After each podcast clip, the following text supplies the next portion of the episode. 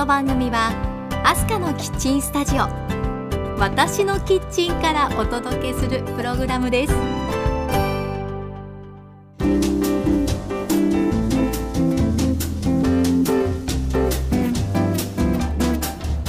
ハロー前田アスカです。皆さんお元気ですか？アスカのキッチントークエピソード60です。今回は私が初めてキャンピングカーで旅行をしたお話の最終回です。キャンピングカーでの旅パート5です。ついにキャンピングカーの旅も大詰めです。今日は福井県越前市武生にある公園だるまちゃん広場で遊んだことそれからキャンピングカーで旅をしてみて私が感じたことも少しまとめてお伝えしたいなと思っています。では皆さん忙しい手を少しだけ止めて一緒に一息入れましょう。キッチンカウンターの向かい側に座っている感じでこの番組を聞いていただければ嬉しいです。アスカのキッチントーク今回もハッピーな香りがあなたのもとへ届きますように。時にはちょこっと日々のスパイス役になれますように。最後までどうぞお付き合いください。アスカのキッチントークキャンピングカーの旅パート5まずはだるまちゃん広場のお話からいきたいと思います。福井県越前市にある武生中央公園。そこにだるまちゃん広場があるんですがここは子供たちが思いっきり遊べるおすすめの公園です。だるまちゃんと聞いてすぐに思い出す方もいらっしゃるかなと思います。そうこの広場は日本を代表する絵本作家加古聡さんが監修したものなんです。絵本のだるまちゃんシリーズ皆さん一度は見たことがあるんじゃないでしょうか。だるまちゃんと天狗ちゃんとかだるまちゃんとうさぎちゃんだるまちゃんと雷ちゃんなんて作品がありますがだるまちゃんシリーズは親子3代50年以上にわたって今でも愛されている絵本となっています。その作者である加古聡さんは福井県今立郡国高村の出身ということで現在の越前市の出身になるんですね。まあそこでだるまちゃん広場の監修を頼まれたんだそうです。ここは2017年に完成しているんですが加古さんの絵本の世界が反映された他にはない公園となっていました。行ってみると広い芝生があってその向こうには加古さんの絵本カラスのパン屋さんに出てくる風車塔があるんですね。でそれがシンボルとなっているわけなんですが子どもたちはその塔を目指して一目散に走っていきます。もう中に入ってよじ登り夢中で遊び始めるんですね。他にも砂場があったり幅の広い大きな滑り台があったりいやそこはあの子供だけではなくて大人も楽しめましたので私も何度も何度も滑らせてもらいました。あ私以外の大人もたくさん滑ってましたよ。でね本当にその辺りをもうあっちこっち遊びたい遊びたいこっちも行きたいまたあっち行きたいともうリピートしちゃうんですね。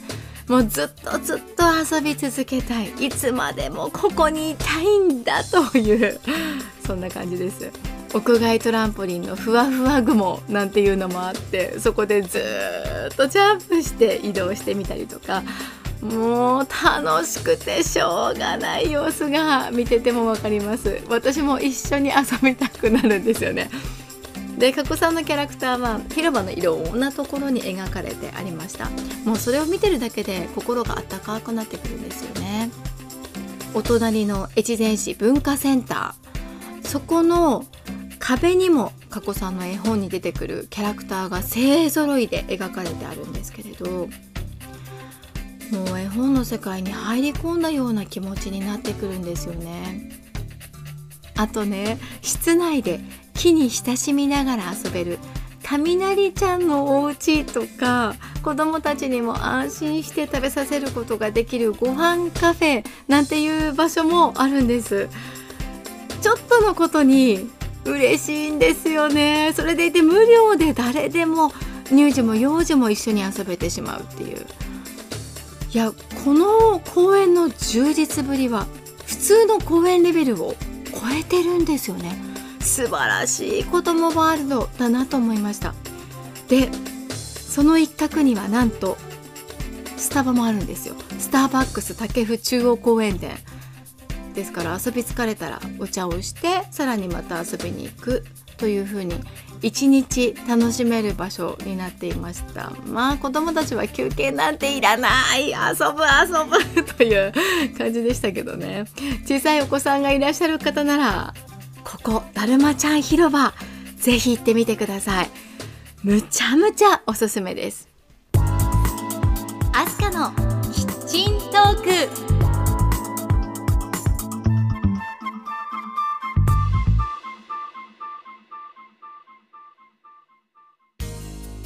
アスカのキッチントークキャンピングカーの旅パート5ではおしまいに今回の旅で少し私が感じたことをまとめてお話しさせてくださいね。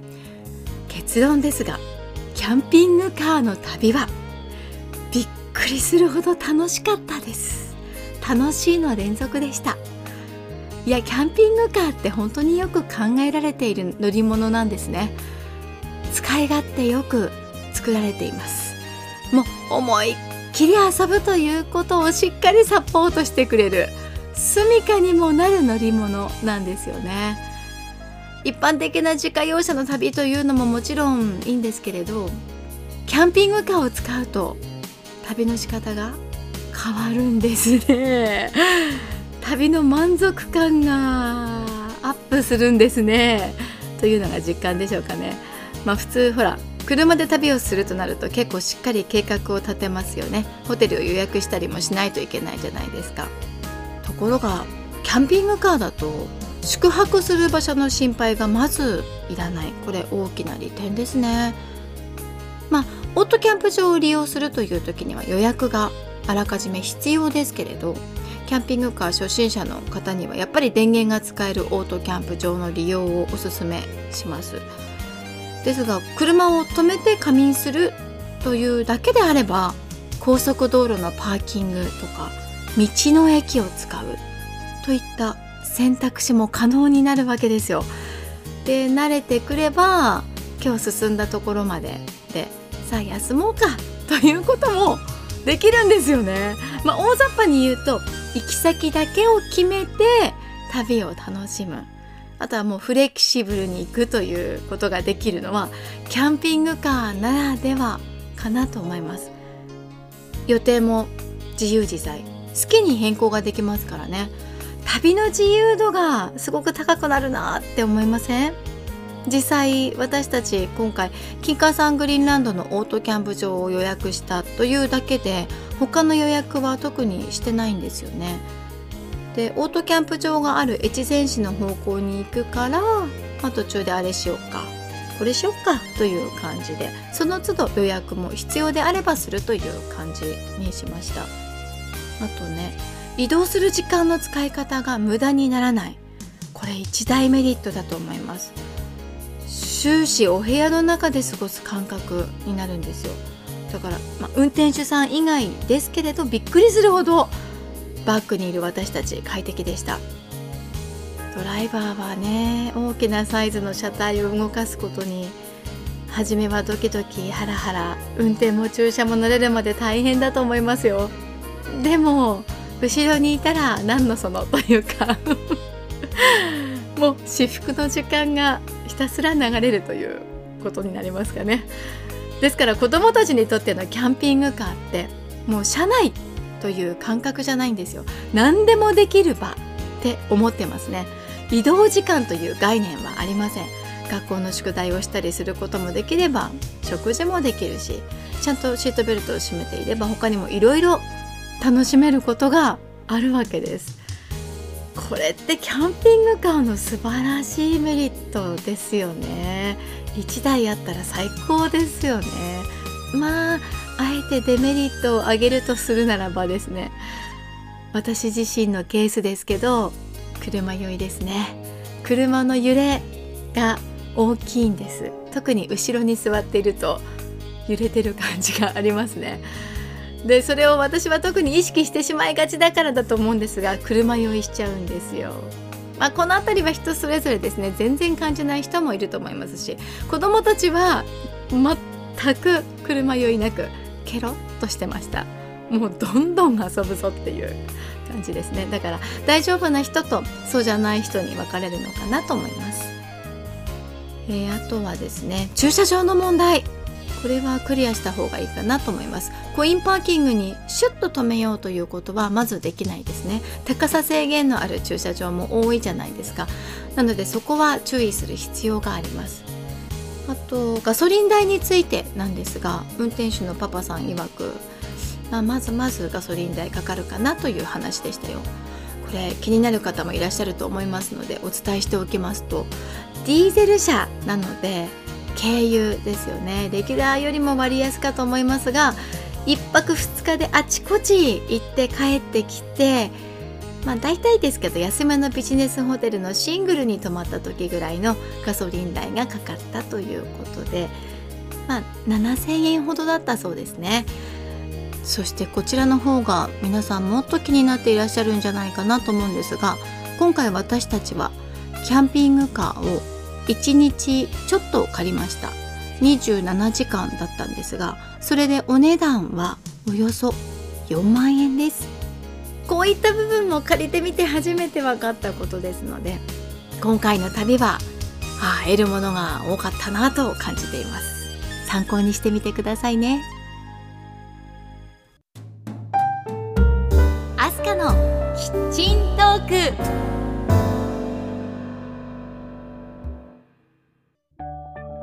アスカのキッチントークエピソード60エンディングの時間です。今日はキャンピングカーの旅パート5お届けしてきました。いかがだったでしょうか？無事車も返却しほっと一息ついて改めていろいろ思うこともありました。キャンピングカーって大きいので洗車するのとか大変だろうなっていうことがまず一つ。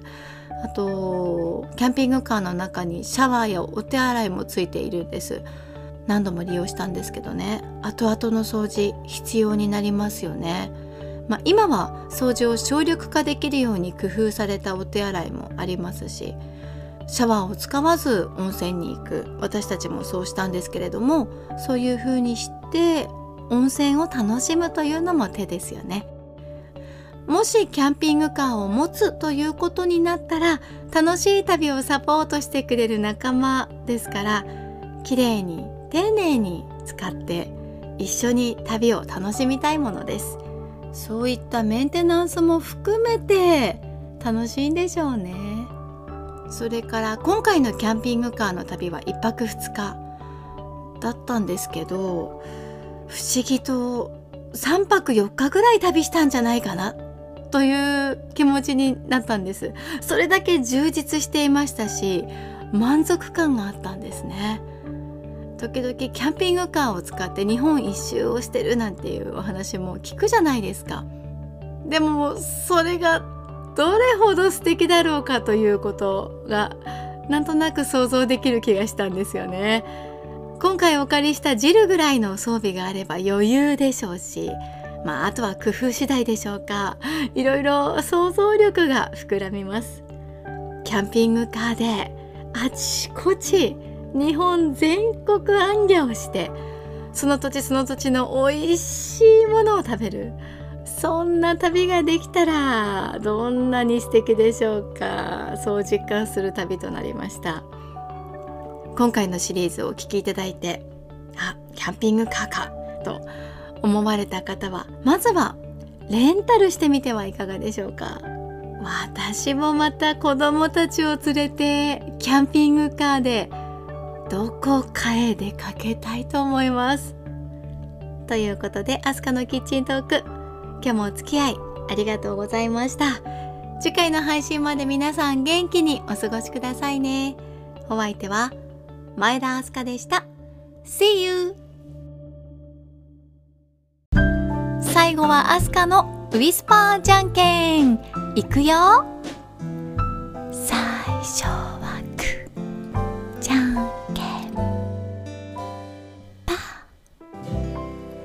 今日も元気にいってらっしゃい。